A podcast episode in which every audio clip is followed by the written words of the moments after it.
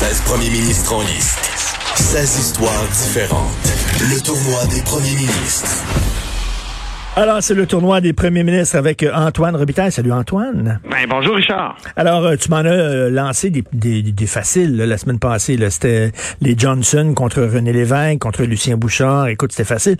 Même encore aujourd'hui, c'est une, une, petite facile quand même. Là. Bon, on est toujours dans les premières rondes. Hein? Ben oui. C'est, ça arrive souvent que au tennis, là, Federer se, affronte des joueurs qui sont moins forts ou qui aspirent à devenir forts, mais qu'est-ce que tu veux, ils sont pas encore prêts. Et, et c'est un peu le cas de, de la journée d'aujourd'hui. Écoute, euh, il y a Robert Bourassa contre Pauline Marois. Donc Robert Bourassa a été deux fois premier ministre.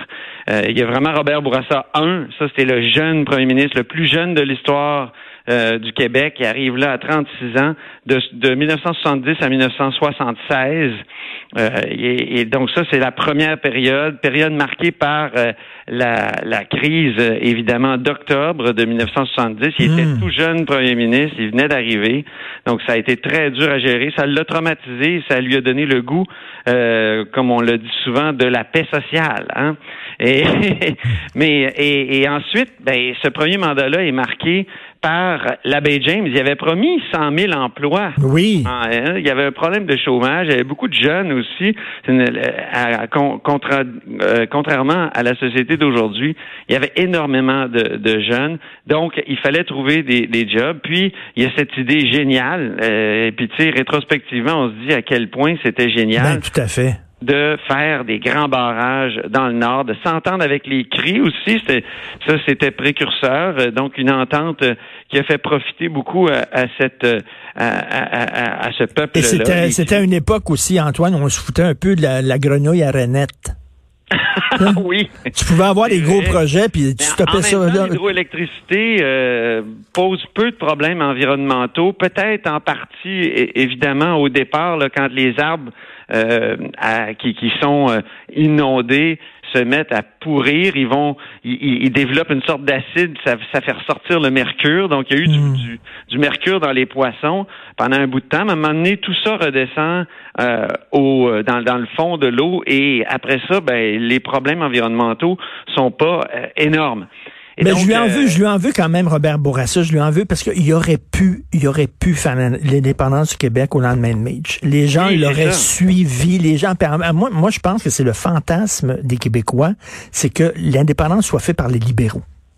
C'est ça, ben oui, oui. parce qu'il y a mieux les convertis, les oui. gens qui ont fait la démarche euh, de, de, de, passer du fédéralisme et se dire, ben écoute, c'est irréformable, donc euh, on, on s'en va vers la souveraineté. Surtout que Robert Bourassa, dans sa jeunesse, avait côtoyé René Lévesque. Euh, il, il, il, avait, il avait même écrit des textes avec lui. Il avait, mais évidemment jamais jusqu'à aller à la souveraineté. Mais écoute, ça c'est son Robert Bourassa 2, ça devait être un, un un gouvernement très économique. Finalement, ça a été un gouvernement euh, constitutionnel. Il a été pris par les affaires mmh. constitutionnelles parce qu'on voulait régler le problème qui avait été créé par le rapatriement et la fausse promesse de Trudeau, la, la promesse de trahie de Trudeau de réformer le, le fédéralisme pour les Québécois. Est-ce que tu l'as déjà rencontré, M. Bourassa? Je l'ai croisé à une ou deux reprises, effectivement, okay. mais jamais, euh, je ne l'ai pas bien connu comme la, le, notre deuxième premier ministre de Pauline qui est Marois. première ministre, la seule. Donc, euh, c'est Robert Bourassa contre Pauline Marois aujourd'hui, première ministre de, de, septembre 2012 à avril 2014. Quel est son héritage comme première ministre, Mme Marois? J'ai pas compris, pardon? Quel est son héritage à la première ministre? Parce que là, lorsqu'on parle de Pauline Marois, bien sûr, on parle tout le temps du métropolis, là, mais je veux dire, elle était, elle était première ministre. Est-ce qu'elle a laissé un leg ou ça n'a pas été suffisamment je long? Je pense que c'est la fermeture du, de la centrale nucléaire euh, Gentil 2.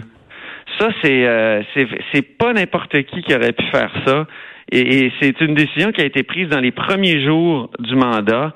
Euh, et et, et, et c'est, c'est, justement c'est drôle qu'on, contraste aujourd'hui Bourassa et Marois parce que euh, justement le, dans les années 70 le Parti québécois disait au Parti libéral qui était au pouvoir sous Bourassa, vous faites un, un mauvais choix avec l'hydroélectricité, vous auriez dû prendre le nucléaire. Or, le nucléaire, c'était complètement un cul-de-sac pour le Québec. Ça sert, ça, ça, ça a vraiment rien rapporté. On a dépensé énormément. Évidemment, ça créait des jobs au centre du Québec, là, mais euh, à un moment donné, euh, on s'est bien rendu compte que ça servait plus à rien. Puis, elle, ça a été, ça a coûté très cher, fermer Gentilly, parce Ben que oui. fermer une, une centrale nucléaire, c'est gigantesque. Là, c'est c'est des coûts. là. je me souviens là, au budget, on, va- on avait passé quelque chose comme un- 1,1 milliard de de, de de de comment dire de dépenses. Et, et donc ça a été ça. Je pense que c'est une décision qui reste, mais évidemment. En 18 mois, tu n'as pas le temps d'imprimer Ben ta marque. Elle a eu des crises à gérer quand même. Euh, mégantique, euh, évidemment.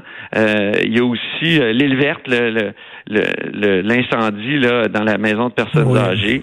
Donc, Donc, tu me demandes, moins de- eu le temps d'imprimer sa marque, mais c'est c'est une femme qui a, qui a à peu près occupé tous les ministères du gouvernement du Québec.